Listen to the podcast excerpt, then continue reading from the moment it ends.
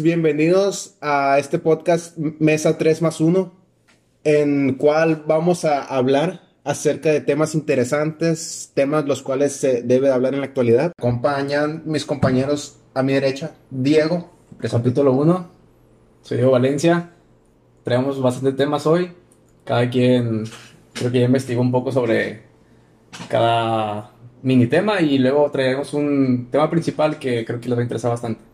Y a mi izquierda, Irian, preséntate. Hola a todos, yo soy Irian y pues les traigo la primera noticia que es sobre el debate de si se deberían de legalizar, digo de liberar, liberalizar las patentes de las vacunas de, contra el COVID-19, si sería una buena idea y, o una mala idea y, o qué consecuencias puede traer esto. Claro, es un tema controversial, de hecho creo que ya tienen una, unas semanas que le preguntaron en una entrevista a Bill Gates, si no me equivoco, que le comentaron esa idea de si cree que las grandes corporaciones deberían de liberar esa información de las patentes para que cualquier país pueda hacer uso de ella, poder utilizarla de manera libre y así ahorrarse dinero, distribuirlo en su país y liberarnos más rápido de este problema. Pero el, problema aquí es, esta es la, la, solución verdadera para el tema del COVID. ¿Creen que todos tengamos la suficiente ma maquinaria para poder, o los procesos ideales para poder realizar la vacuna? Sí, pues primero yo creo que hay que definir en qué consiste liberar la patente. Si es nomás el permiso de de fabricar la vacuna o si es además pasar el conocimiento y el proceso de fabricación de la vacuna hacia los demás. No sé si hay una diferencia entre, entre nomás pasar el permiso y pasar el método de fabricación. Se libera también el método. Se libera también el método, son las dos partes. Porque pues eso sería por un bien común de la humanidad, pues, o sea, que todos estén vacunados y que todo regrese a su proceso a como era, pues, previamente a la pandemia.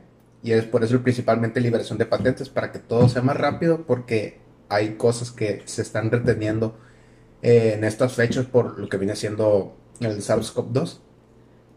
Es como cuando un científico, puede que un científico tenga su patente de su invento, pero si ese sería un buen científico, liberaría su patente por bien de la ciencia. ¿Sí?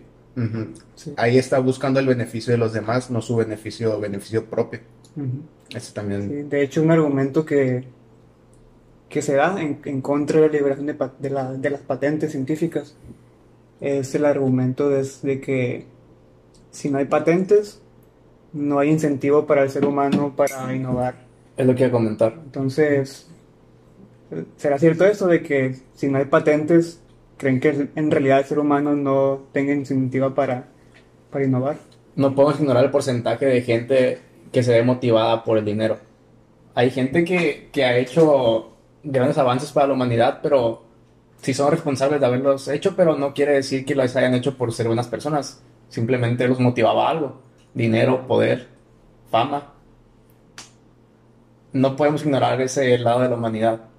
Y siguiendo con el tema, pero viéndolo desde, otro punto de vista, si tú a mí me explicas los métodos necesarios para hacer una bocina,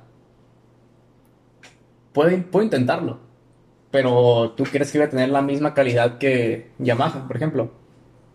¿Tú crees que voy a poder comercializar esa bocina con el método que utilizan las grandes empresas y va a ser de la misma calidad que ellos? que tengo los medios necesarios para poder realizarla. Pues sí, sería. Y en este caso no estamos hablando de una simple bocina, un aparato de sonido, estamos hablando de vidas humanas. Y también incluso si se libera esa patente, ya es que hay diferentes eh, vacunas, ya sea de Johnson Johnson, la Cancino, la Cancino, etcétera, etcétera. Pfizer. Pfizer. Estas realizaron sus debidas pruebas en diferentes personas para ver el porcentaje de efectividad. Pues al liberar esta patente, o sea, ya tienen esas pruebas previas. También se harían ensayos en personas, estas patentes liberadas que se hagan en otra farmacéutica. Ya tendrían un camino hecho, pero, pero en el caso que se liberan, deberían de volver a hacer un como un control de calidad con las nuevas vacunas, aunque sea en el mismo método, mm, el factor humano siempre está ahí. Pues es cierto, la maquinaria, las herramientas, el capital de las empresas para, para fabricar el equipo, el científico con, el que se hace esa vacuna también cuenta mucho. No, se sabe en sí qué tan diferente, bueno, tal vez muchos saben porque trabajan en esos ámbitos de que si la tecnología de Latinoamérica está al nivel de... Eso también es otro factor a tomar en cuenta. No solo la tecnología, también la, la ética de las personas que tienen el poder en cada país. Suponiendo que Pfizer libera la patente y un ejemplo, Suiza la utiliza y crea sus vacunas. Un millón. Vienen a México y también decimos, también la queremos, hay que utilizarla.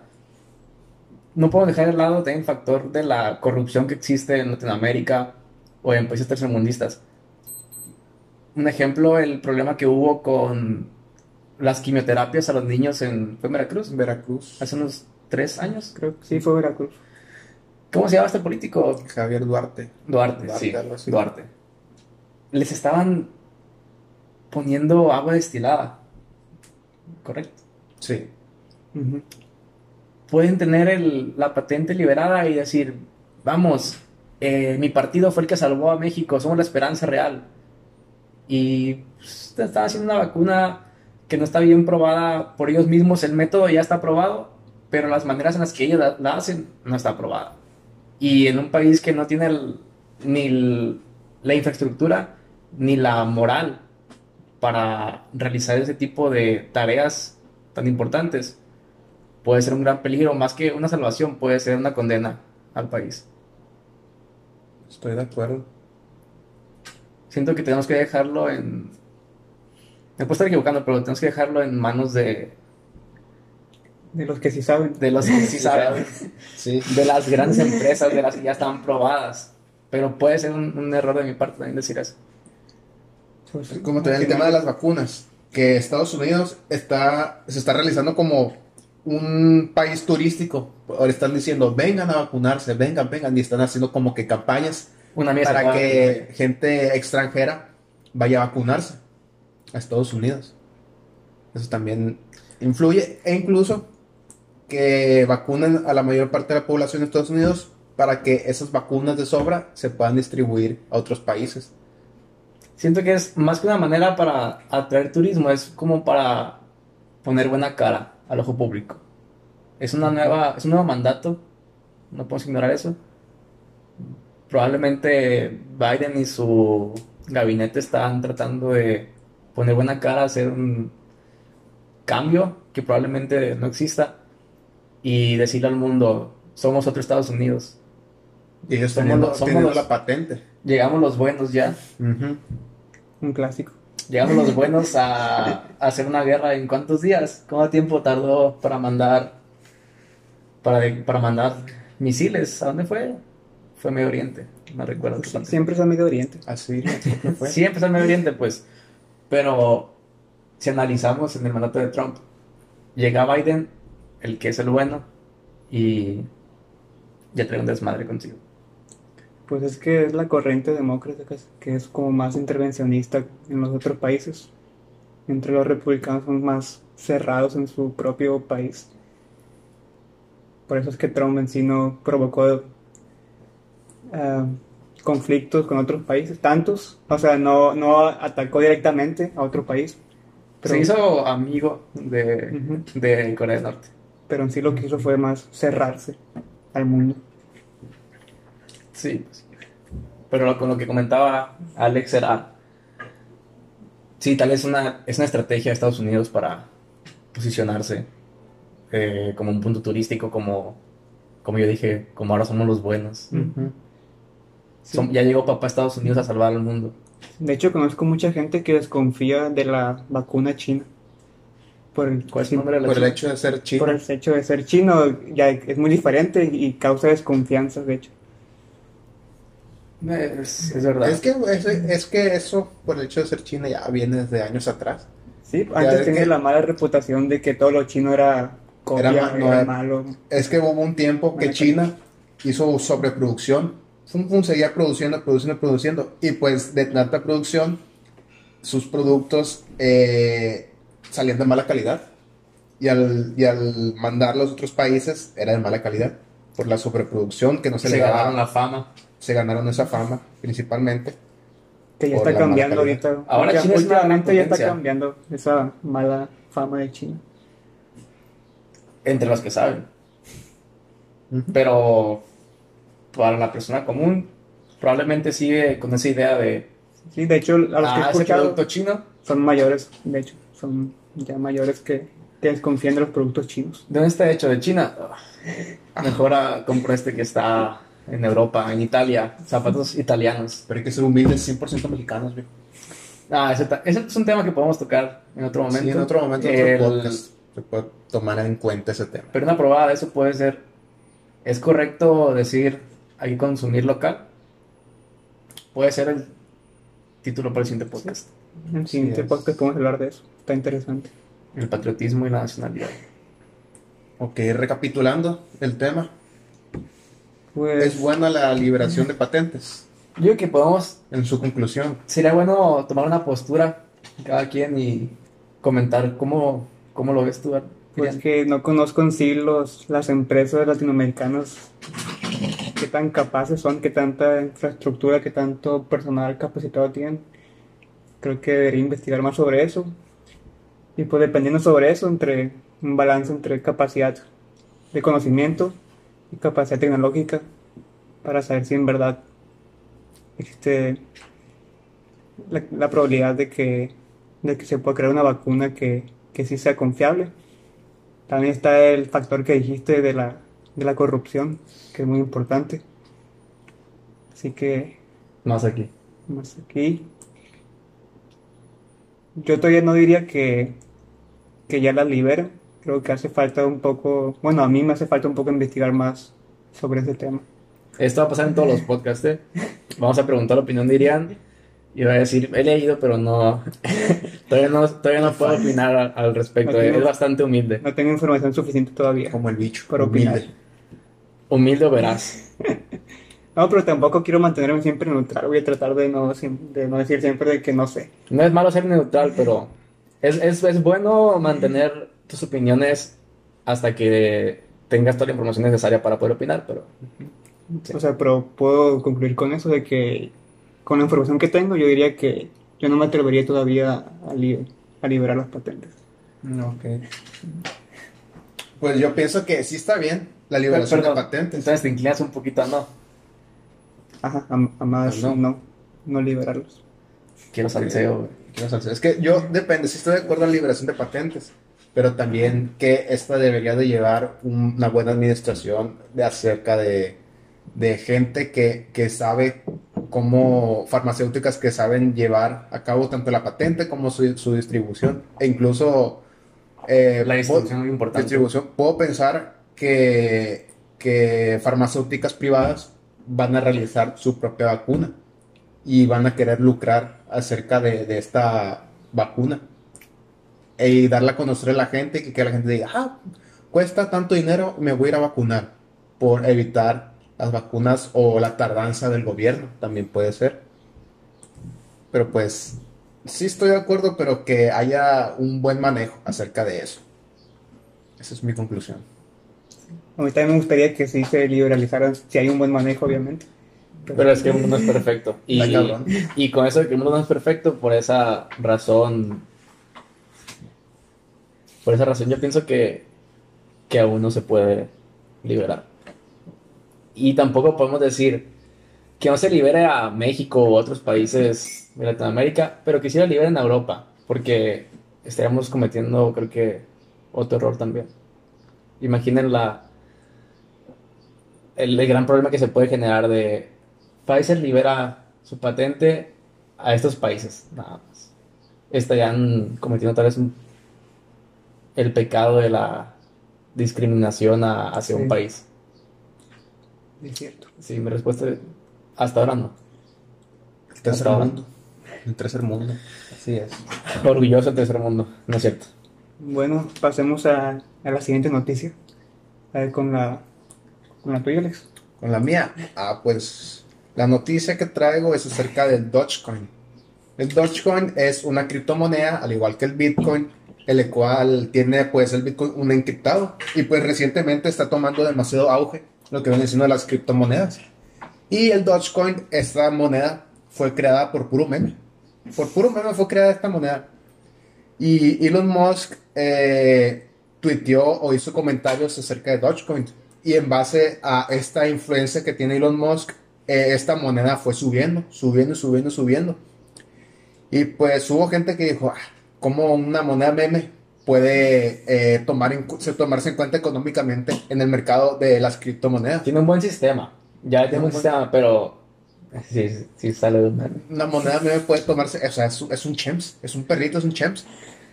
El, el chems es otro, pero es, muy parecido al chems. Muy parecido al chems. Eh, original. Y hace como cuando eh, Elon Musk se presentó en el Late Now, Saturday Late Night Show, se llama. Y la gente que compró Dogecoin, como pues eh, Elon Musk hizo muchos comentarios de Dogecoin, vieron el, el show y estaba pensando la gente de que, ah, a ver si hace comentarios de esta moneda, a ver qué pasa. Total, no hizo ningún comentario de esa moneda y bajó la moneda un 30%. Sacaron todo eso. Y todos vendieron porque pues no comentó nada Elon Musk. Y ellos basaron la influencia de él en el precio de la moneda. Y es por eso que esas monedas eh, pues pueden ser muy volátiles al momento de, del mercado, pues. es eso como una persona puede influenciar en el precio de una moneda.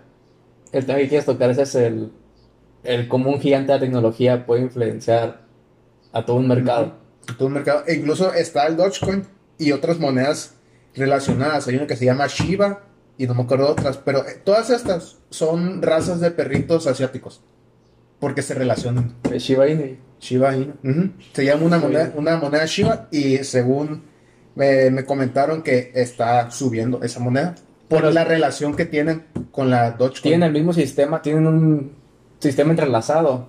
Sí. Nada más porque son racitas de perritos chinos. Nada más. Pero la única conexión entre ellas es, es el nombre o tienen un sistema, por ejemplo, hay unas monedas que... No, nada más porque son racitas de perritos chinos. Así es. Así es. Y pues el, el punto ese es que como una persona de un alto mando, o así alto mando, un CEO puede influenciar en una moneda como una criptomoneda como viene siendo el Dogecoin. No cualquier CEO. No cualquier CEO. Es el en el ranking de los más ricos del mundo. Es el segundo, creo. No, no rebasó a Jeff Bezos. Sí lo rebasó ya. Ah, no sé. Según, yo me quedé en que era el segundo y Jeff Bezos el primero. Ya, no, sí, sí, ya, ya lo rebasó. Ya lo rebasó. Pasó todo lo del divorcio, luego ganó más poder. Y, de, hecho, de hecho anunció en el hecho que Elon Musk tiene Asperger. Asperger, sí. Ah, es único y diferente. Es único y diferente. es que una también, tomar en cuenta que una persona que, que quiere cambiar ciertas cosas del mundo no va a estar completa, va a ser diferente, pues. No completa, sí está completa, pero va a ser diferente, pues. Va a tener un, algo más. algo más. Pero él dijo que, que tiene Asperger o, o se lo diagnosticaron. Pues, pues como se comenta ya, a, a, Messi le, le decían que tenía Asperger y él ya desmintió que, que no tiene eso. Lo catalogaban como Asperger porque la gente tiene como ese, ¿cómo se le dice? Ese prejuicio de que la gente con Asperger es un poco asocial, tienen alguna genialidad en algún aspecto matemático, artístico, en este caso deportivo, pero no, o sea, no porque seas asocial y que tengas alguna característica que deslumbre a la gente, quiere decir que tengas Asperger. Pero probablemente él, sí lo tenga. Yo no, yo no digo que, que no, pero... Y pues es una pues, persona que, que sí tenga sus, las ideas las cuales pueden involucrarse en muchas cosas y también que, que, que se desarrollen ciertos tipos de tecnologías. Pero cuando él mencionó que tenía Asperger, ¿hubo una fluctuación en la moneda? No, nada más lo mencioné. dato curioso. Fue un dato curioso. Fue un dato curioso. Porque, sí, bueno, sí han habido casos de... Sí, es por eso que cualquier cosa que pase en el mundo puede eh, afectar la moneda. Pero se me hace absurdo lo, que es el mercado de valores. Todo lo de la bolsa se me hace bien absurdo por eso mismo y pues yo tenía mi, un, un poco de dinero en, la bolsa y, y, lo saqué por eso porque se me hace muy absurdo que cualquier cosa pueda afectar el mercado y son cosas que en sí no, no, no aportan nada a la sociedad. Un ah. ejemplo, si alguien importante como Elon Musk anuncia que tiene una enfermedad crónica o algo, una enfermedad mortal como puede ser el cáncer, las acciones de su empresa se ven afectadas porque ah. se debilita el, líder de esa empresa y la gente pierde confianza en ellos. De hecho, recapitulando lo de las patentes, cuando se pensaban liberar las patentes, cayeron las acciones de estas farmacéuticas sí, porque, porque es un es una manera de conseguir dinero. Es, es un negocio ahora. Eh, la salud de la gente es un negocio. Como dicen, ah, qué putos. Digo, ellos nos, están, ellos nos están salvando, se puede decir. Ellos son las empresas que tienen el poder adquisitivo como para poder tener su, su manufactura para las, em, para las vacunas. Pero a la vez podemos debatir, ¿es ético que nos estén que estén haciendo tratos con los gobiernos para hacer un, comercio con ellas. Igual no están sacando la gran cantidad de dinero, tampoco crean eso. Es, es un convenio porque saben que lo que conviene para el mundo es que estemos todos sanos. Pero no podemos pedir que las grandes empresas nos regalen su producto. No, pues tampoco se puede pedir eso. No se puede, pero... Sí. En sí, pues lo que se busca también ahí, lo que buscan las empresas es pues ganar también, remuneración. Y la gente se pero, hasta, pero hasta qué punto también.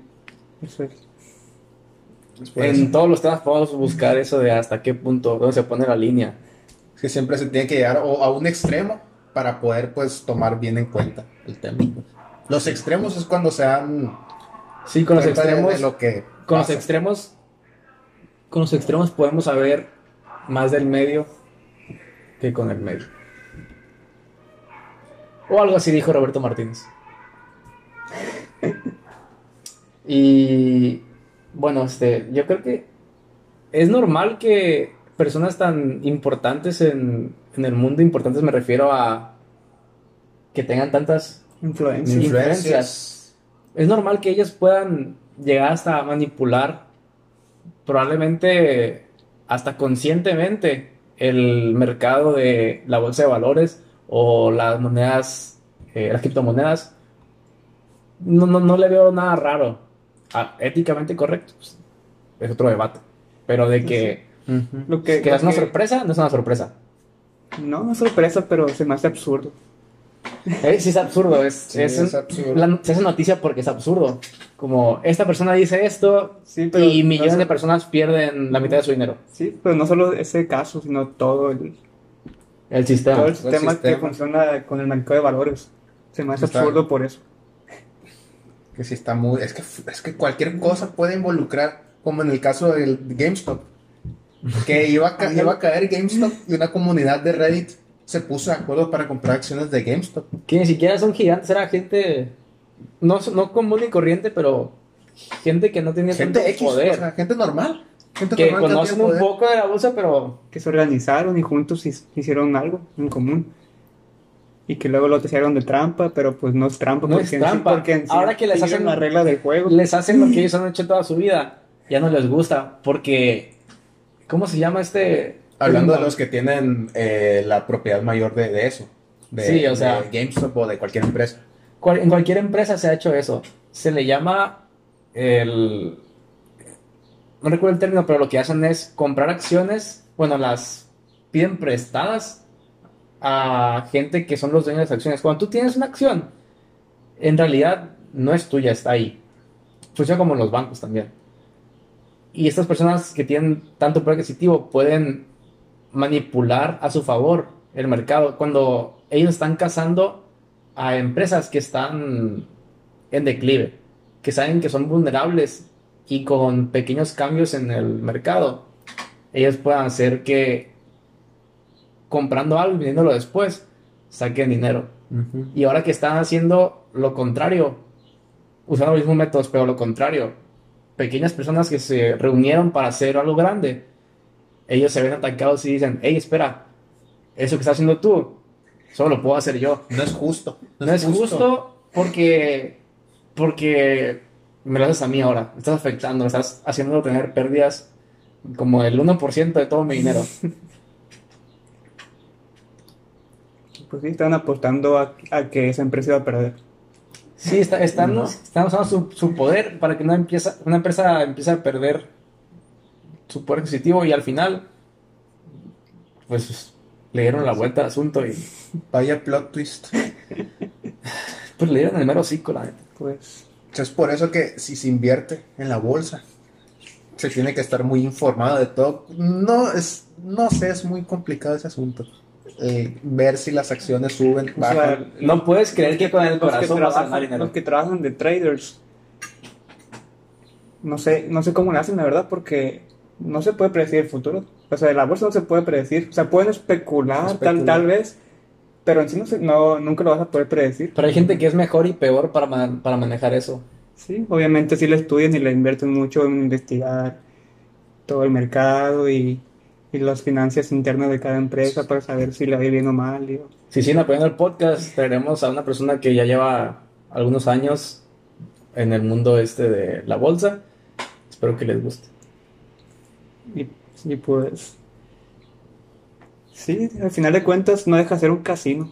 Sí, es que no es algo constante. Es un tema complicado. Es un casino donde se apuesta a todo. A todo. Y últimamente al agua. Y el que tiene más fichas se friega a los que van. Últimamente, últimamente ya hay anuncios de brokers donde donde donde anuncian sus ETFs o instrumentos donde ya pueden ya se puede invertir en el agua. Eso también sería otro tema de podcast acerca de la escasez de agua que, que, se está viniendo. Bueno, y que ya se veía desde hace años, pero hasta ahora le tomó importancia a la gente porque ya está el problema a la vuelta de la esquina.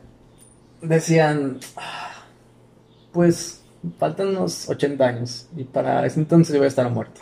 yo quiero más dinero y que se friegue la gente.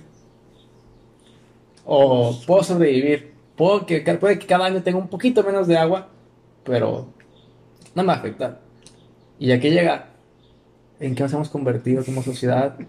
Miren, este nuevo invento. ¡Wow! Nunca lo he escuchado. ¿Cómo se llama? Poli... Poliacrilato de potasio o X cosa. Después explicaremos acerca de eso. Sí, se viene otro podcast. Mi conclusión sobre este tema es que el mercado de valores es absurdo. Y también Por las criptomonedas, el mercado de criptomonedas. Creo que eso tiene un, pues es, un es un, tiene un potencial porque es descentralizado. Bueno, sí, tiene esa diferencia, pero igual no deja de ser absurdo. pues si lo ves, todo puede llegar a ser absurdo si lo ves desde otro punto de vista. Si trata Por ejemplo, si en este caso fueras un economista, no dijeras eso. Hay un, hay un dicho que no me acuerdo cómo es, pero dice algo por ese estilo. Si el que tú comas depende de quererte una mentira, tú nunca vas a querer ver la verdad. No dice así el dicho, pero es algo parecido. Si tú dependes de la venta del agua como un producto de la bolsa ya, tú vas a querer creerte esa mentira y decir, bueno, es que yo tengo razón, yo, yo tomé la oportunidad y no porque tú no hayas tomado quiere decir que yo tenga que dejar de tomarla. No, pues obviamente no. No, sí, pero sí, como dijo Alex, si tú eres un economista, vas a querer verlo como un economista. Sí, el problema de, de que los economistas casi siempre relacionan crecimiento con bienestar. Y, no es, así. correcto. Casi nunca es así. Es el problema. Bueno, esa es mi conclusión. Es una manera banal de ver el bienestar, una manera bastante fría de verlo. Fría, de ego, o sea, son varias cosas. Bueno, mi conclusión. Y a ella no le gusta cuando, cuando usa los números como respuesta como para respuesta para ciertos eh, temas, para ciertos temas. Luego podemos hablar de eso en otro podcast también. Son un tema sobre matematizar la realidad. La humanidad. La realidad. O la humanidad también. la realidad son matemáticas. Sí y no.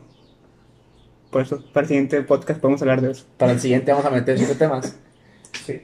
Sería un especial para el segundo podcast. Así es. Bueno, mi conclusión es que tengo, hay un dicho que ¿Cuál es el tema? Elon Musk.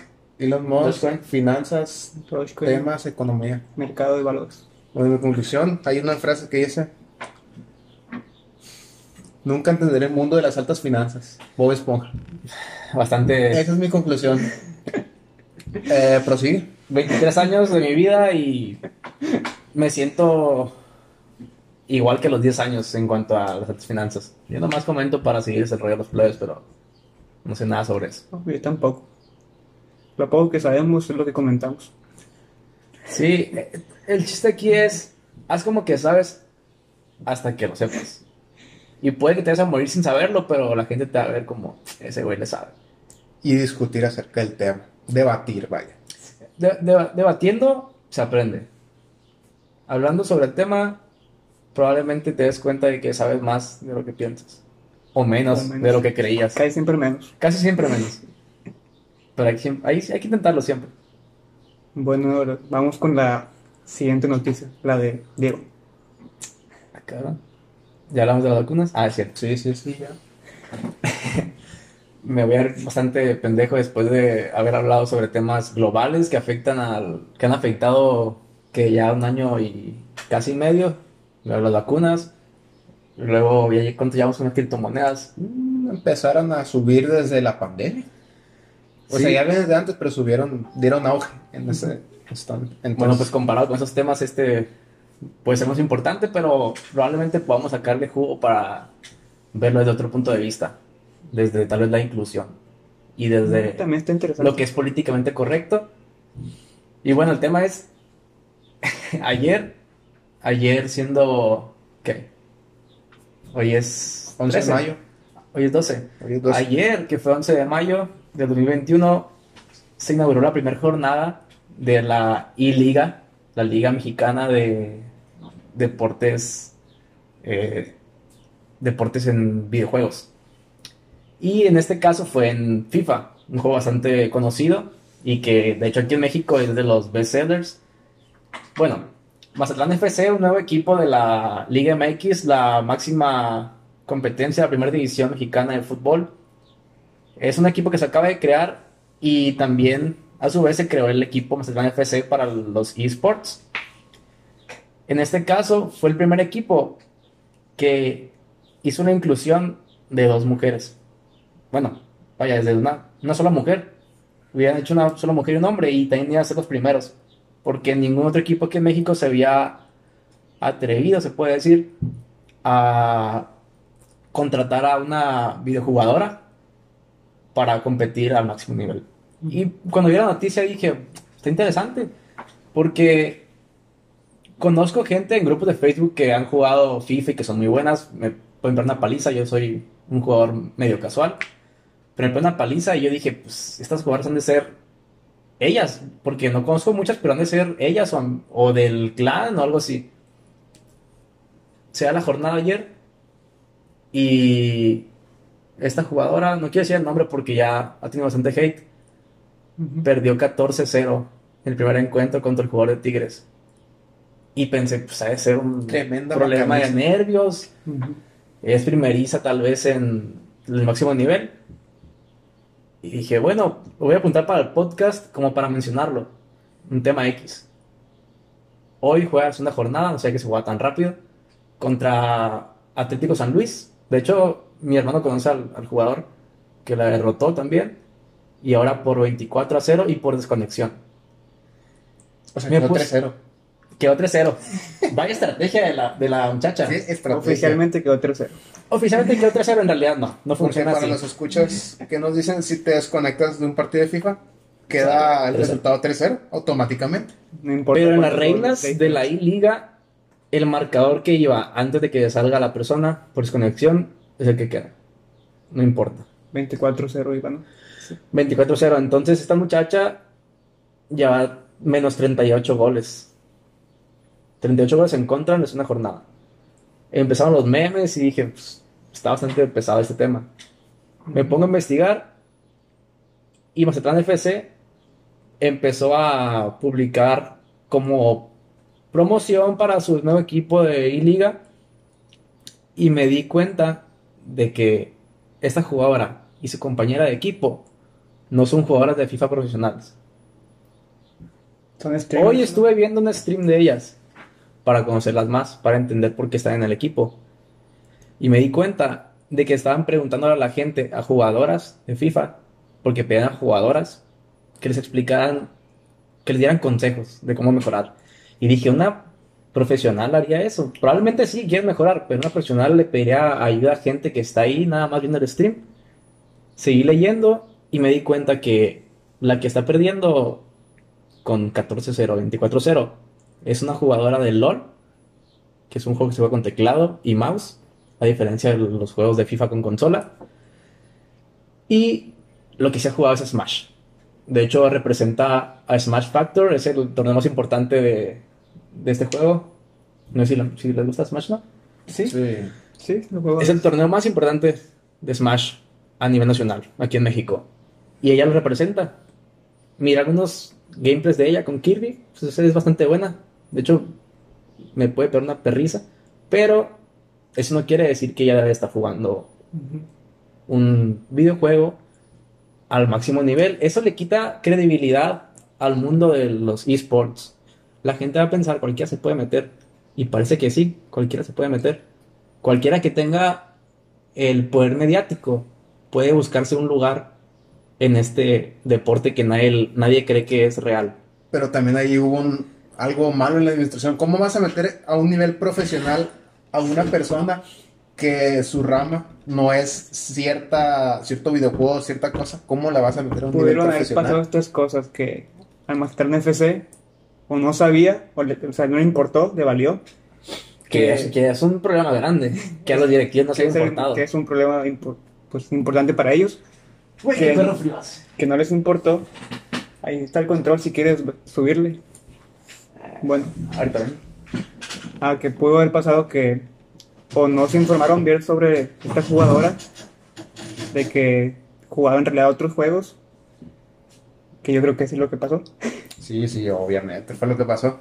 Y después... Tiene lógica. Y después que, que ella pensara que sí podía, que, que sí estaba en nivel, y cuando ya jugó el torneo se dio cuenta de que no. Y pues, por lo tanto, ahí no tiene su culpa. Y el otro caso es que en No, es que no, es culpa de ella, no es culpa de ella. No, sí, pero también está el caso de que ella pudo haber sido que no sabía jugar y de todos modos entró. O sea, yo, yo si hubiera, yo no hubiera, no hubiera entrado a un torneo sabiendo que no sé jugar porque es una, sería como una ofensa para alguien que sí sabe jugar y que quiere jugar el torneo. Yo tampoco lo hubiera hecho. O sea, no digo que sea completamente culpa de ella, pero el, el mismo acto de entrar al torneo sabiendo de que puedes no estar al nivel. Piense, que piense. Es una oportunidad. Es una oportunidad. Think, think, think. O sea, es una eh, oportunidad. Si Emblar se la creyó que sí podía, pues ni modo. Pero, Vaya referencia a Invincible. Vean esa serie. Está muy bueno. Eh, Prime Video, por favor, patrocínenos. Invincible también, por favor. Pero volviendo al tema, yo, la gente está pensando que es un problema de machismo, de inclusión, y yo no lo veo desde, ese punto. Es un problema de seriedad. Mazatlán FC, la realidad es que Mazatlán FC no le ha dado la importancia que necesita la I-Liga. Es un proyecto que acaba de empezar, lleva un año apenas. El año pasado fue con jugadores profesionales de fútbol como una manera de poner un parche para que la gente se, entretenga en estos momentos de pandemia. Ahora que ya hay fútbol, estos jugadores no tienen que estar jugando FIFA, tienen que jugar fútbol. Y hay que traer a los buenos, los profesionales de los deportes electrónicos, de eSports, de EA. Y ellos tienen que brillar ahora. Y ya que se le dan los, los focos para que ellos sean el, que ellos acaparen la atención y que más gente los patrocine y que digan, esto está padre, hay que darle más valor a esto, es un deporte, o es una competencia por lo menos, y que traigan a alguien que, que no va a venir a competir. Es una burla, están riendo de la gente que se dedica de lunes a domingo, todas las semanas, todo el año, jugando para poder ser los mejores, para poder posicionarse en la élite. Pues esa es la definición de competencia, competición. Si, si no, si mete gente que no es competente, no hay espectáculo, que es lo que, lo que la gente quiere ver. Y yo siento que, desde mi punto de vista, lo que he visto de lo que ha publicado Clan FC, o se están burlando de lo que son los esports, o lo vieron como un medio de decir, de decirle a la gente, miren, somos políticamente correctos, somos inclusivos, somos los primeros en hacer esto. Y si quieren hacer eso, está bien. Es bueno que incluyan a gente que normalmente no está jugando ese tipo de juegos. Pero alguien competente. Pero hay muchísimas mujeres que pueden haber, que pueden haber tomado ese lugar. Y de hecho, uno de los, creo que es el top, top 10 de mexicanos jugadores de FIFA, se quedó sin equipo y él pudo haber estado tomando ese lugar. Le quitaron el lugar a alguien que ya se ha demostrado que es de los mejores de la del fútbol mexicano en, los juegos, en los videojuegos. Pero ¿por qué, por qué tiene el afán de querer verse bien al ojo público? Si lo quieren hacer, traigan a alguien bueno. Ella no se merece ese lugar. Se merece el lugar en los, en los juegos que sabe, que sabe jugar, que son Smash tal vez, LOL y su compañera, no la he visto jugar, pero pues, ojalá que ella sea buena. Y recalco, no es culpa de la otra jugadora, no es culpa de la que ha perdido 14-24-0. Es culpa de los directivos de Mazatlán FC de no haberse tomado en serio este, esta competición. Entonces no es un tema de inclusión. Yo no mm, quiero creer que la gente no ataca a la muchacha porque sea mujer. Probablemente haya sido, haya, gente que se haya aprovechado, que ya tiene antecedentes de haberse, de hacer más a la mujer, tal vez sí. Pero no quiere decir que le están atacando por eso la mayoría de la gente. Espero que no. es cuestión de. Aquí no estamos atacando por eso. Es cuestión de ser competente para. de estar al nivel de la competencia. Aquí estamos atacando la seriedad. La, la poca seriedad que ha tenido el club y probablemente también ella pero yo le quito un poco de, importancia a lo que ella haya decidido. Es una oportunidad para ella. Tal vez ella pueda aprender, todos pueden aprender, puede ser mejor, pero un torneo de máximo nivel no es el lugar para aprender, es el lugar para ser el mejor y para competir. yo estoy de acuerdo con eso. Así es. Buenos. Bueno, es un tema bastante banal, pero puede ser no, sí, está una discusión algo interesante. Está interesante el tema de las competiciones. Muy bien. Ahora vamos a entrar a nuestro tema principal. Es un tema un poco más, más profundo, filosófico, psicológico, social. Vaya. Que es... ¿Qué es lo que nos impulsó, de hecho, para empezar a hacer esto? Que es...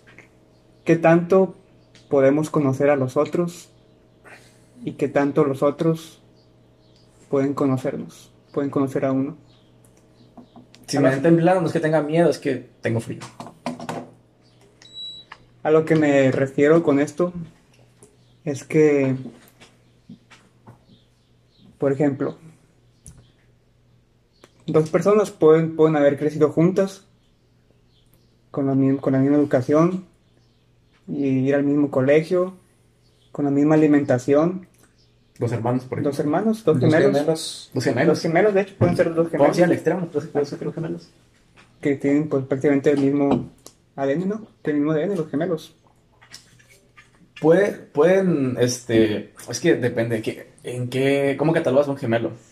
Bueno, pues... No es un clon. No, no, claro que no. Pero tiene dos padres y va, como tú dijiste, va a tener la misma educación, la misma calidad de vida. Misma educación, misma alimentación, el entorno social pues parecido. Puede que cada uno tenga sus amigos diferentes y así, pero pues en sí.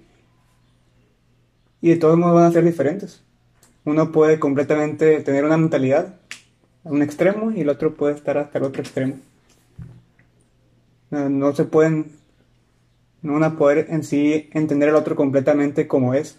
Ni siquiera, ni siquiera dos personas idénticas con la misma educación y alimentación pueden en verdad saber cómo el otro percibe el mundo y por qué, por qué actúa como actúa y por qué siente lo que siente. Hay una... Perdón. Eso se basa pues en las relaciones sociales en su día a día, ya sea en la escuela o en cualquier práctica fuera de la escuela, con quién se relacione, el cómo lo haga pensar, el cómo lo haga dudar a esta persona. Eso puede influir mucho en ver si se conocen estos gemelos o son diferentes. Hay una frase que de chico me daba mucha risa porque esas son las frases que típicas que un adulto te dice o que se le se dicen entre ellos. Y era cada cabeza es un mundo. Dice compadre, compadre, compadre. No, camarada, cada cabeza es un mundo. Y yo me reía porque a cada rato repetían eso. Pero mientras vas creciendo te vas dando cuenta de que eso es más real y más real. Porque tú puedes sentirte muy identificado con alguien. Y a la medida que vas conociéndolo o conociéndola, te das, te das cuenta de que esa persona es muy diferente a lo que tú creías que era. O que tenía más cosas de las que tú pensabas, más eh, carácter, un sentido de la moral distinto al tuyo. Y, y sí, cada cabeza es un mundo, puede sonar trillado, pero sí lo es yo no, yo conozco a mis amigos este, ¿cuántos años? Tengo 23, ¿sí no? Sí, más o menos. Eh, Hace 17 años. 17 años. Hace 17 años que los conozco. Desde primero de primaria íbamos juntos en el colegio y yo estoy seguro que no conozco ni la mitad de lo que piensan. Segurísimo. Y más porque no son personas que son así súper... Oh, pueden ser la persona más abierta del universo, e igual van a haber cosas que no te van a decir o que vas a, que no vas a entender de, aunque ellos te quieran explicar todo, cómo lo viven por dentro, nunca vas a poder vivirlo desde dentro de su cabeza. Es imposible. Exactamente. y hacer un viaje, un viaje juntos o ver una película juntos, cuando se acabe, cada quien va a tener su propia perspectiva. Perspectiva, perspectiva o, experiencia. Que, que algo diferente. O al comer algo de que ah, está, rico y que el otro diga, pues leve. Y, te quedas como, como leve.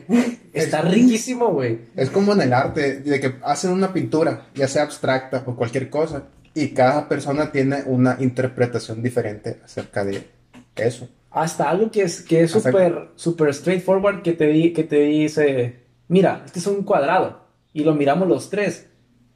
Cada persona, cada uno de nosotros va a tener una perspectiva diferente del cuadrado.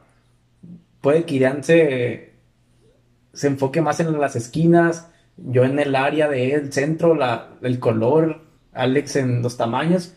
Y al final, un cuadrado tiene, tenemos una idea dentro de nuestra cabeza de cada objeto, cada color, cada olor, que no podemos llegar a experimentar de esa manera en la cabeza del otro. Es algo que, que como humanos no llegamos a pensar tal vez muy seguido, pero es algo real. Y esto también lleva a que, igual que con unas cosas, también es con las personas de que cada quien tiene a un yo suyo en su cabeza que yo voy a creer que en realidad no soy yo. O sea, tú tienes un yo, una imagen mía, un concepto mío propio y, y tú tienes otro concepto propio de mí que son diferentes de, de, de, ustedes y, luego están diferentes al, al mío. Y aparte yo tengo uno que es mío propio pero que puede que también yo esté equivocado. Entonces. Y luego la cara que le das al mundo tú. o la cara que quieres darle al mundo. Así es. Es, a veces es, un tema que me llega a estresar en el, al punto de decir, mi familia y mis amigos saben qué es lo que, qué es lo que me gusta en realidad. O entienden qué es lo que quiero decir cuando estoy hablando de algo. Puede que me digan, ah, ah sí, ah, es cierto, güey. Sí, ah, tienes razón. Pero tal vez lo que yo quiero, transmitir hacia el mundo no está llegando ahí. Es una interferencia bastante importante a la hora de cuando una persona quiere externar sus pensamientos al mundo real. Al mundo y pues, real. El lenguaje en sí es una herramienta muy pobre para eso porque lo que estás transmitiendo es conocimiento. Conocimiento y este conocimiento luego pasa por un filtro de cada uno. De cada cabeza. cada quien lo va a entender según sus experiencias que haya vivido de que, ah, este, este, con esta palabra, según lo que he vivido, significa esto. Entonces lo que me está diciendo es de este modo. Pero yo no me estoy refiriendo a eso en realidad. yo me estoy refiriendo a otro modo en el que yo siento o percibo o me imagino ese concepto. Las mismas palabras, cada quien relaciona una imagen con una palabra. No más de una palabra con una imagen. E incluso los colores, cada quien se lo relaciona diferente. Puede que mi rojo no sea tu rojo y no quiere decir que seamos daltónicos. Simplemente. Por ejemplo, viejo, el azul es para las matemáticas. Bueno, porque están. ¿Eso sabes por qué? Porque en las escuelas nos han enseñado, en donde íbamos, a forrar de azul el cuaderno de matemáticas. ¿Sí? ¿Y el rojo para qué es? Para, ética. Para, español. no, el verde es para español, güey. Híjole. Yo, recuerdo que el verde era para español, el, naranja para ciencias naturales, el amarillo para historia y geografía. O sea, son, diferentes perspectivas. Son ideas que, ideas que, se, encajan en la cabeza. Y empezamos a, a crear un mundo de imágenes que relacionamos con palabras o frases. Yo yo hasta la fecha, desde chico hasta los 23 años, recuerdo que cuando pienso en un día, martes, lunes, sábado, lo que sea, se viene una, imagen a la cabeza, una imagen que no tiene nada que ver con el día, pero por alguna razón, desde que tengo uso de memoria, cada que me dicen domingo, suponiendo un ejemplo, me dicen, ah, te veo el domingo, en mi cabeza se viene una, se viene una imagen de una... del Fénix. no, de hecho, son los jueves, el domingo, el domingo se viene a la, mente una pared de ladrillos. Ya con, ¿cómo se le llama la, la mezcla que se le pone para, para pegar un, cemento remachado? Sí, esa mezcla. Pero sin pintar, sin, sin enyesar, sin nada. Y veo la pared así en un segundo piso y dicen domingo y se viene a la, a la mente esa idea. Y es algo que probablemente no toda la gente lo, lo experimenta así. Bueno, estoy seguro que no toda la gente lo experimenta así. yo no, sé qué. Domingo, ah, paredcita. No, no, paredcita no, no pienso, es, es, es ya mi subconsciente así sale. Bien, es una pierna. Sábado, una llanta. No, los lunes son día de pierna, hijo. yo no puedo hacer pierna, estoy fregado de la rodilla. Las rodillas. Pero sí, Pero continuando con el Pues, o sea, sí, es, algo que, que, sí en algún momento yo creo que a todos le, lo puede llegar a entristecer. Que nunca Estás en lado del mundo. Nunca, sí, uno nunca va a poder que otro, no importa qué tan cercano sea, lo entienda completamente. Pero algo, que nos puede, algo que nos puede dar como una chispita de esperanza es que en tu esfuerzo por que los demás te conozcan, va a haber gente que se va a esforzar por de verdad intentar comprender cuál es, quién eres tú, pues, tu, propio ser. Y en ese es el caso de las parejas que se casan y duran años casados. Piensas que tú, que esas personas se conocen completamente. Sus ideas, sus ideales, su día a día. No probablemente, mucho, pero no. Probablemente puedas conocer mucho a una persona. Puedes ser la persona que más conoce a otra persona, pero nunca vas a conocer al 100%.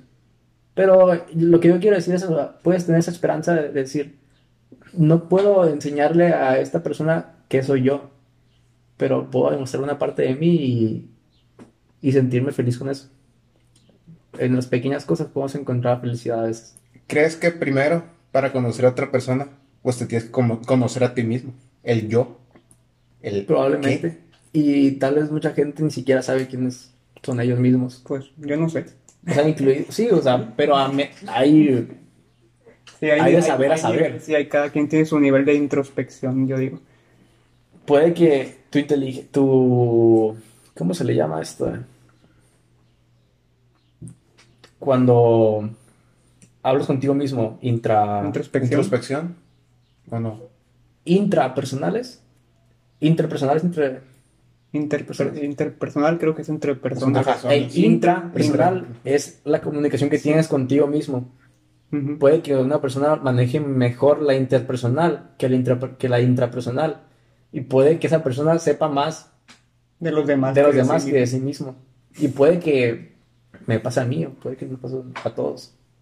Probablemente conocemos una pequeña parte de lo que somos o de lo que son los demás diferentes medidas cada quien. Pero sí es un. es algo bastante complicado. Puede ya ser triste, pero siempre hay que tratar de ver el, lado bueno de las cosas. Es mi. Es mi idea. Pero también cuando tratas de explicarle, por ejemplo, tú, el ser humano le da valor a las cosas. ¿Cómo explicarle a alguien el valor que tú le diste a esa cosa que para otro no, no se va a significar nada? Eso es lo más complicado el asunto. Ay, güey. Sí. Tienes razón. El valor que tiene una cosa. Como dijo Tomás de Que cada quien le da valor a las cosas. No sé, algo que te regaló tu, tu abuelito, así, no sé, un, un, reloj o algo. Y que tú, pues, te valga mucho. ¿Cómo explicarle a alguien que eso vale mucho para ti? O sea, yo tengo un valor sentimental. Literal, tengo eso, tengo un reloj que me, no me lo dio mi pues abuelo, pero falleció y mi abuela me lo dio. Me dijo, tienes para ti. Nunca lo he usado porque no es el estilo de reloj que usaría a diario, pero es, un, algo que tengo en mi casa y ni siquiera lo he querido llevar a arreglar ni nada. Pero nunca nadie va a saber cuánto vale para mí. Tiene pues, le das un valor sentimental en base a, lo que has vivido. Puede entender, uh, le importa mucho.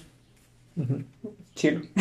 de, que, de que a le importa mucho y, pues eso, era de su abuelo. Eh, sí. Ah, se, entiende. Sí, pero hasta ahí.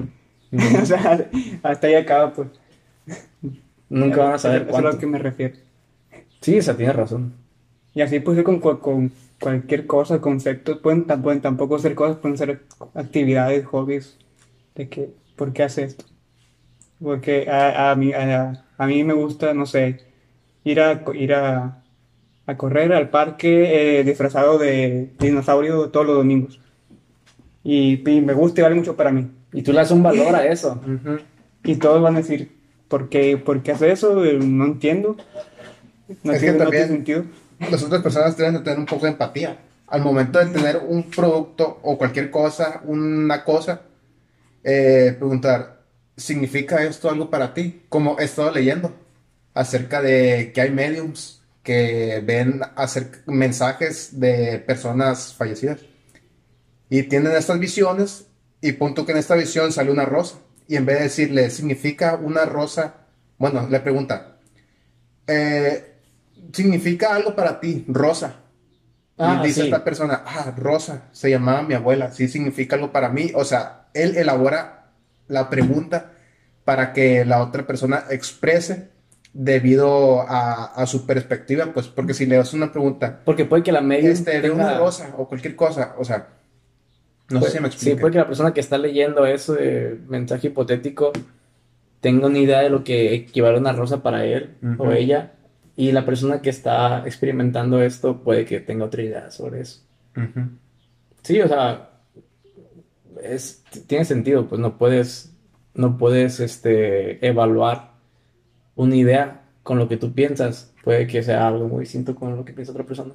También al momento de conocer a otra persona tienes que como ya lo mencioné, em, empatizar con esa persona. ¿Pero qué es el empatizar?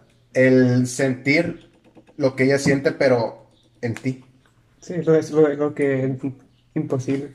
Sí, es, es, imposible, pero darle una equivalencia. Sí, porque les comentaba el otro día, ¿se acuerdan? Eh, tenemos una idea errónea, a mi parecer, de lo que es la empatía. Nos enseñan a que la empatía es, ¿qué sentirías tú si te hicieran eso? ¿Qué sentirías tú si te pasara eso? Un ejemplo, le dan una patada a una niña. Otra niña le pega una patada a una niña. Llega la maestra. ¿No tienes empatía o qué? A ver, ¿qué sentirías tú si te pateara a ella? Pues nada, me dolería. Ah, ok, está bien. Pero esa no es la idea de la empatía. La empatía es poder llegar, llegar a tener esa iluminación de entender que esa persona puede sentir algo que tú no que puedes llegar a sentir. Esa persona tiene otra vida totalmente diferente a la tuya. Y puede que una patada signifique mucho más de lo que para ti significa.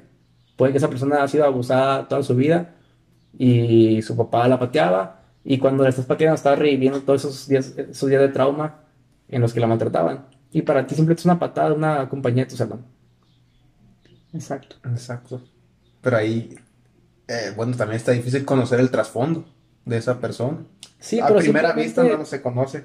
Tampoco podemos ir a los extremos de pasar a un lado de una persona y decir, y si esa persona se, se, se siente mal porque puedes estar al lado de esa persona, tú no puedes saber eso, pero puedes llegar a entender como de que, wow, altera a esta persona haciendo esto.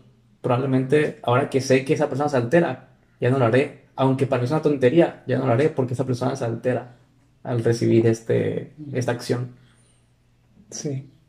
Y, y volviendo a la idea de los diferentes yo que existen en las mentes de cada quien, ¿no será ¿No serán, ¿No serán esos yo lo que más teme uno? Puede que... Una pregunta interesante de que será lo que, lo que más me importe en la vida.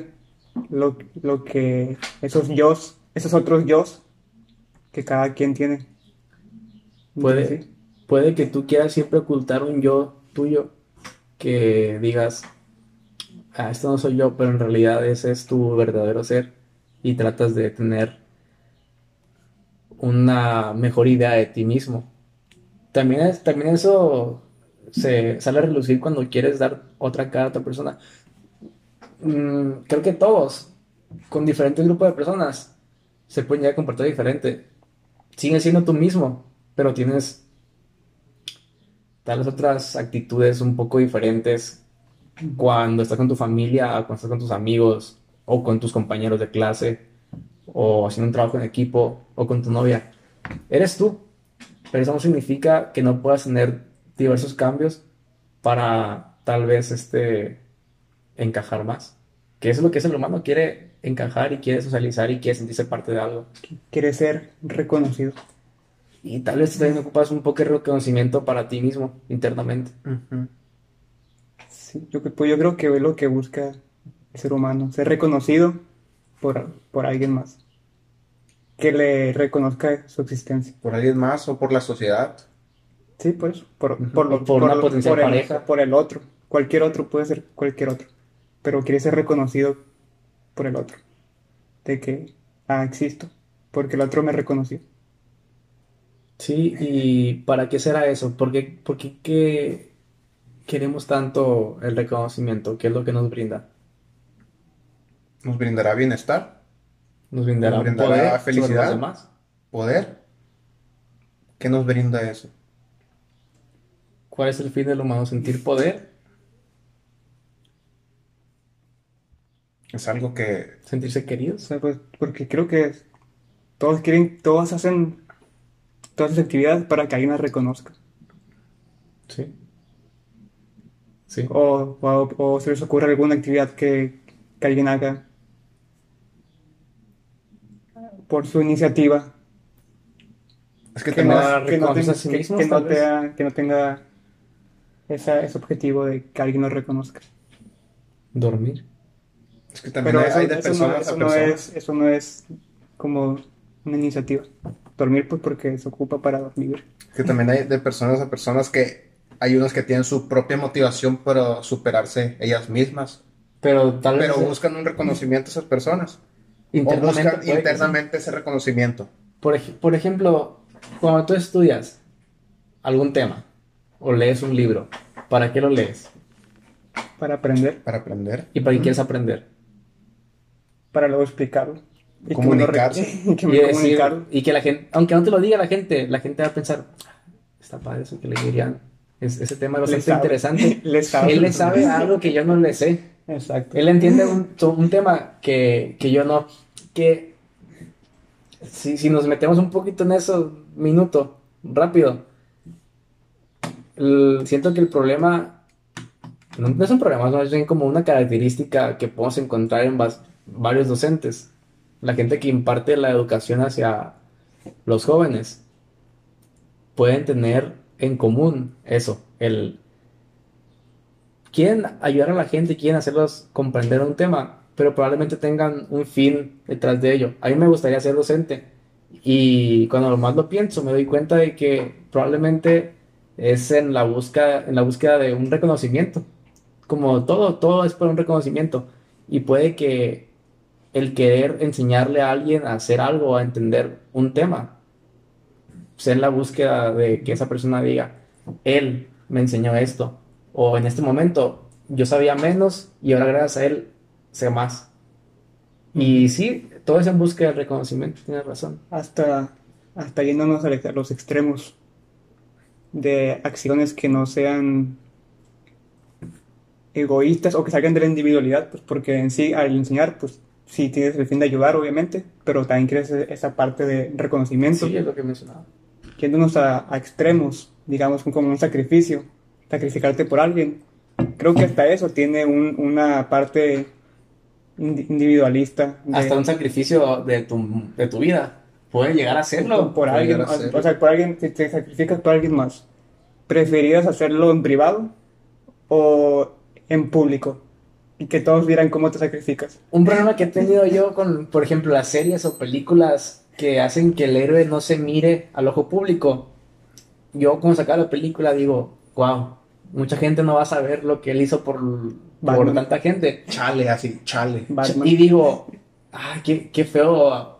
Qué es que tú piensas eso porque. Qué feo ser él, porque a mí me, me hubiera, me hubiera gustado, que me reconocieran. haber hecho todo eso y que tenga, que tenga alguna recompensa, tal vez. Y eso es lo que hace que los seres sean tan buenos para, nuestra, para nuestro punto de vista. Que ellos no necesitan el reconocimiento. El reconocimiento ese tipo de héroes ficticios que tal vez lo existan, no sé, pues, ojalá que sí. Batman nadie, nunca va a saber quién fue, ni Spider-Man. Por eso los admiramos tanto porque saben que nadie los va a en la antigüedad hay gente que pudo haber hecho buenas obras o, cualquier cosa y no tiene reconocimiento porque no quisieron no sabemos el nombre del autor, no quisieron ser no sabemos sobre eso. Sí, o sea, probablemente ese sea un, un punto a tomar en cuenta en cuál es el fin de una persona, qué, es lo que está buscando al hacer esto. Y siento que se decía algo más antes de, que dijera eso de los maestros, se me olvidó qué ibas a decir. Cuando Irián preguntó lo de. Lo del sacrificio. el sacrificio. No fue el sacrificio. Fue. Sí, sobre el, fin de una persona, de que todo eso en, en busca del reconocimiento. ¿Pero el reconocimiento para qué? No sé. no, no, y si una persona lo hace desde su moral. Pero, sin buscar reconocimiento. Es lo, que, es lo, que, me pregunto de que, aunque lo hagas por tu, por tus leyes, por tu moral, por tu ética estricta, en sí también buscas que los demás vean lo ético que eres. Pero si a ti te siente bien hacerlo eso, hacer eso. Hacerlo sin que nadie te vea. ¿Te ha pasado sin que nadie te vea. Sí yo creo que también lo harían, pero reconocimiento, digamos, a una deidad, si es que son religiosos, puede, que, puede que prefieren hacerlo en privado, sabiendo de que tiene un Dios que lo, va, a reconocer. Sí, o sea, me pasó eso, iba caminando yo con un coquito y dije, ah, yo no quiero este coquito. Y vi un señor ahí afuera de, de, una sucursal. Ah, le voy a dar el coquito. Venga, señor, ahí le doy el coquito. Ah, gracias, mi hijo. Te lo pudiste haber comido tú, aunque ya estabas lleno, pero pudiste haber comido tú. Y me sentí bien, porque le di el coquito y me agradeció esa persona. Y yo dije, ah, qué chilo, ya está ahí. Es como cuando me sentí bien Hasta ahorita por haberle dado la moneda al señor ese, pero al final yo les tenía platicando a ustedes. Pero si no te hubiera dicho gracias, ¿cómo te hubiera sentido? Le di el coquito.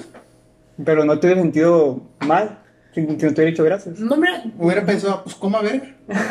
Exacto. ¿Cómo a ver? Pero ya hice el... Pero ya hice, ya le di el coquito, el cual no le iba a dar una, una utilidad. Le diste para tu propio reconocimiento. O sea, en sí, puede que no busques reconocimiento externo, pero lo busques para ti mismo, para sentirte una persona. Pero tomando en cuenta las perspectivas, ¿qué hubiera pensado esa persona que le di el coquito? Diga, ah, ah, es algo que necesitaba, es algo de también las condiciones en las que estaba. Cambiamos el, el, el Dejamos el mismo ejemplo, pero cambiamos las condiciones. La condición puede ser, la persona está ahí, se da la vuelta, se acuesta, tú llegas con el copo y sueltas ahí sin que se dé cuenta y te vas.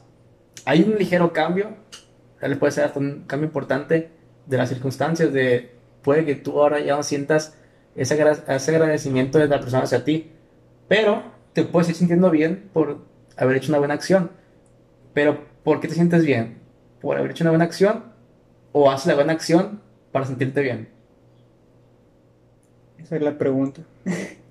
Yo creo que las hacemos para sentirnos bien con nosotros mismos. Aunque nadie se dé cuenta, tú te diste cuenta y estás buscando esa aprobación de tu misma persona, de sentir, de, decir, he mejorado, soy mejor persona de lo que era antes, o valgo la pena.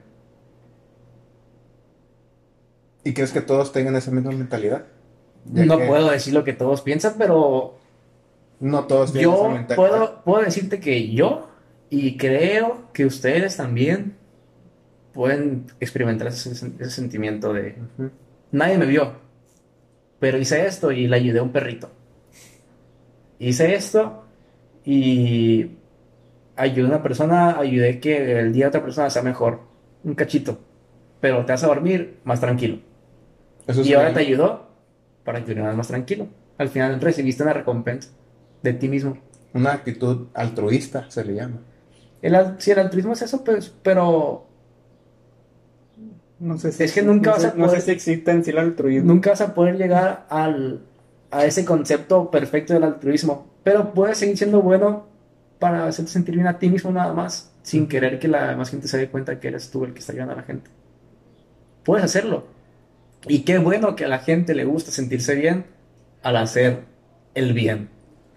De hecho, Aristóteles así define una buena vida, que hacer las buenas acciones por el simple hecho de que son buenas. Ojo que empezamos el capítulo 1 sin mencionar a mi filósofo favorito, Tomás de, Aquino. Tomás de Aquino. Ahora empezó con Aristóteles. Aristóteles es Anotado. últimamente es el que he estado leyendo. Nueva influencia. Sí, un grande. grande. Entre los pues fue el maestro de Tomás de Aquino, de hecho. Bueno, no, no literalmente, pues, Tomás de Aquino leyó su obra. Leyó y su obra. Pues, se inspiró completamente. Las obras de Aristóteles fueron prohibidas por la iglesia. En un milenio y medio. Estaban en los textos prohibidos y Santo Tomás fue el que ahí leyó antes. No me la sabías. Y por eso leyó los textos. Estaban en los textos prohibidos de la, de la iglesia, los de Aristóteles. Y él tenía acceso a eso porque era un religioso importante, probablemente. Pero hablando de esto, de que el maestro de Tomás de Aquino fue Aristóteles de alguna manera, podemos pensar que en 1500 años un güey en un podcast del futuro hable de Irian y diga, pues de una manera Tomás de Aquino fue el maestro de Irian, aunque nunca lo conoció. Una estatua afuera, afuera de mucho, una estatua de pera. Puede ser, es una posibilidad. Estaría chido. Estaría chido. Ahorita esforzado para, para más reconocimiento de la sociedad. Reconózcame, mírenme. ¿Será que los grandes filósofos mírenme soy, mírenme, soy bueno. ¿Sí? Mírame, mírame, mírame. Estáis haciendo una buena acción por el mundo. Ahora, ahora hazla, libro para ahora hazla tú. Hazla tú. Y piensa en mí cuando la hagas. Entonces, ¿se puede conocer una persona? No. No. No. no me conozco, no me conozco a mí mismo. Y puede que haya gente que diga, yo sí me conozco a mí mismo. Y puede que es, pero siento que es algo difícil de lograr. Llegarte a conocer a ti mismo al 100%, al punto de que tú puedas llegar a sacarte y decir, yo soy esto. yo soy al espejo. Tal, tal, tal, tal, Al espejo. porque no se vas a poder transmitir a otra persona. Así es. Así es. Buena conclusión. Ese es, ese es mi, lo último que quiero agregar sobre el tema. Es como, o sea, el momento que uno se conoce a sí mismo. La desconocida. La desconocida. Ahí se puede llevar un, un, una autoayuda. Sí. ¿Sí? ¿Tú crees? Yo cada vez siento que me conozco más y luego me salen otras dudas, me conozco menos. Siempre es bueno conocer a lo mismo. No creo que tenga ninguna desventaja. Por ejemplo. O sea, puede ser doloroso, pero no creo que tenga desventaja. Por ejemplo, no sé, es que sí puede tener desventajas. Reviviendo un trauma bueno, pasado. Bueno, sí, sí, bueno, sí, cierto. Es lo, que me refería con que puede ser doloroso, pero al final creo que sí resulta mejor enfrentar esas cosas. Un ejemplo. Con ayuda de alguien, yo creo que sería mejor. No, sí, eso es cierto. Sentir siempre el apoyo de alguien externo es, mucho mejor. Pero un ejemplo de eso es. Yo cuando me despierto, me despierto como a las 8 de la mañana. Pero no me levanto. Tardo como 40 a una hora en levantarme. Y yo me di cuenta de eso hasta hace poco. Porque para mí era normal despertarme, agarrar el celular y estar con él. Y mientras no me conozco, me doy cuenta de mis malos hábitos y trato de arreglarlos. Y mientras menos tareas tenga que hacer, tareas me refiero a actividades en el día, más tiempo me queda acostado. Puedo quedarme ahí dos horas, dos horas y media sin bajar, sin desayunar, sin nada. Entonces decidí, pues, para forzarme a impedir ese mal hábito, decidí que a las 9.40 más tardar, tengo que estar levantado en mi cama, no importa si me levanté a las 9 y media, a las 9.20, a las 9.40 y me tengo que levantar en ese momento. Esa es la hora que me tengo que levantar siempre. Y voy a intentar bajar los minutos hasta que sea.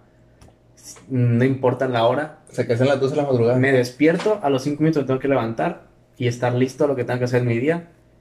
Y esforzándote haciendo más actividades en el día. Y es una manera en la que yo me conocí más a mí mismo y me está ayudando a mejorar, para mi gusto, lo que es mi vida.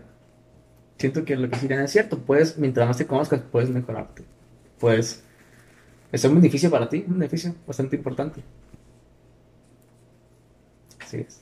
Es por eso que los gurús y libros de autoayuda son puras falacias.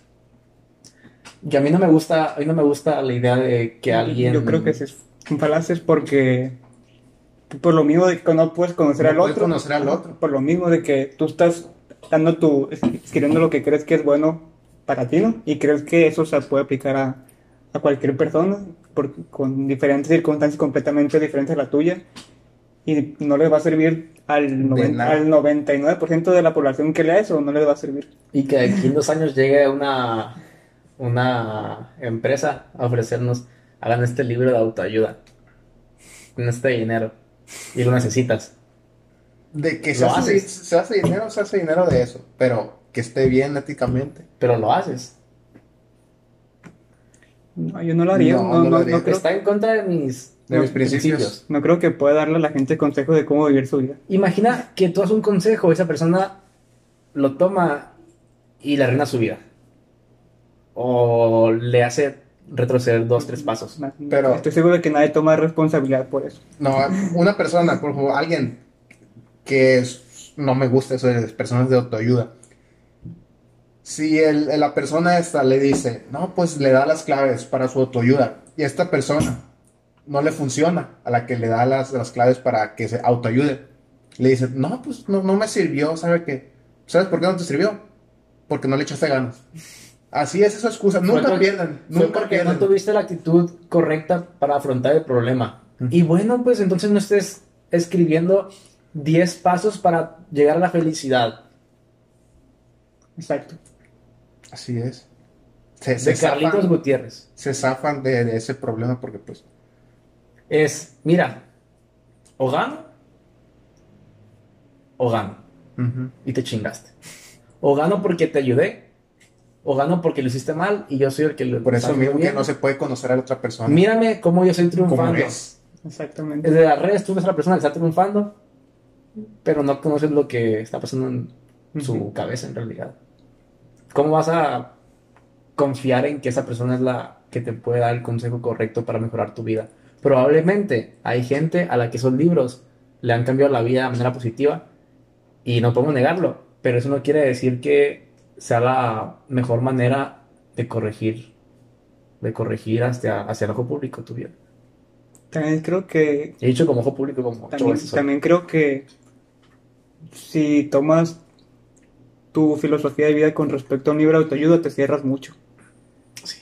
Demasiado. Sí.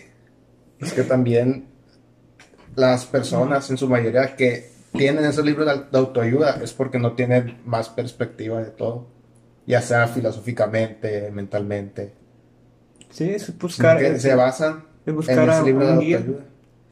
Es como los horóscopos. Es buscar un guía. Pues, eh, les dicen los que quieren escuchar. Por eso es importante conocer lo que quieres escuchar. Por eso es importante conocer uno mismo para que tú seas tu propio guía.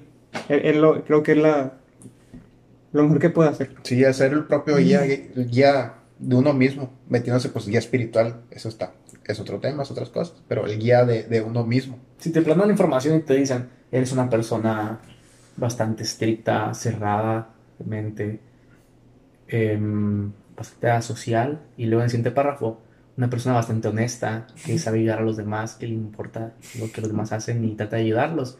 Y dicen, sí soy. No mames, super yo. Check. Wow. Sí me sirvió este libro. Y puede ser una manera en la que tú te conoces a ti mismo mejor, leyéndote el horóscopo. Puede, yo no creo en eso, pero puede que sea una manera en la que tú, como que es, puede ser el, el primer puede dar un empuje para que te pongas a. Puede ser el primer paso para la reflexión. No hay que tampoco, ¿cómo se le puede decir? Demonizar, hacer menos.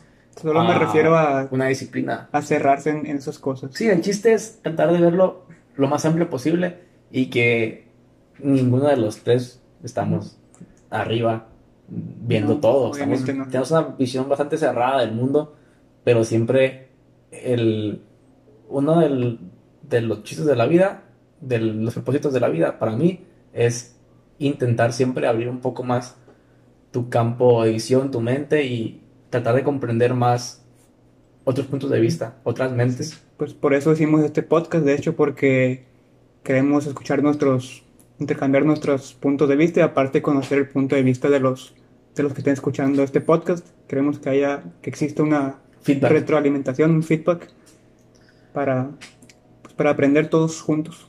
Sí, de hecho es, eh, lo más importante de esto es el feedback interno entre nosotros, que siempre existe, y de la gente que nos está escuchando, que ojalá estén disfrutando de esto, haciendo lo que sea.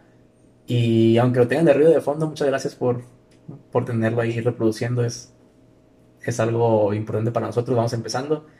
Y, ojalá les guste. Y si no, tampoco pasa nada.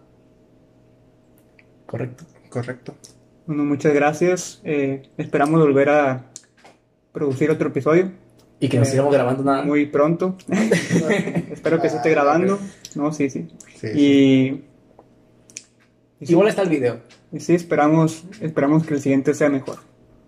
Muchas gracias. Vamos como la espuma, subiendo poco a poco. ¡Rato! Como cuando las criptomonedas hasta la luna.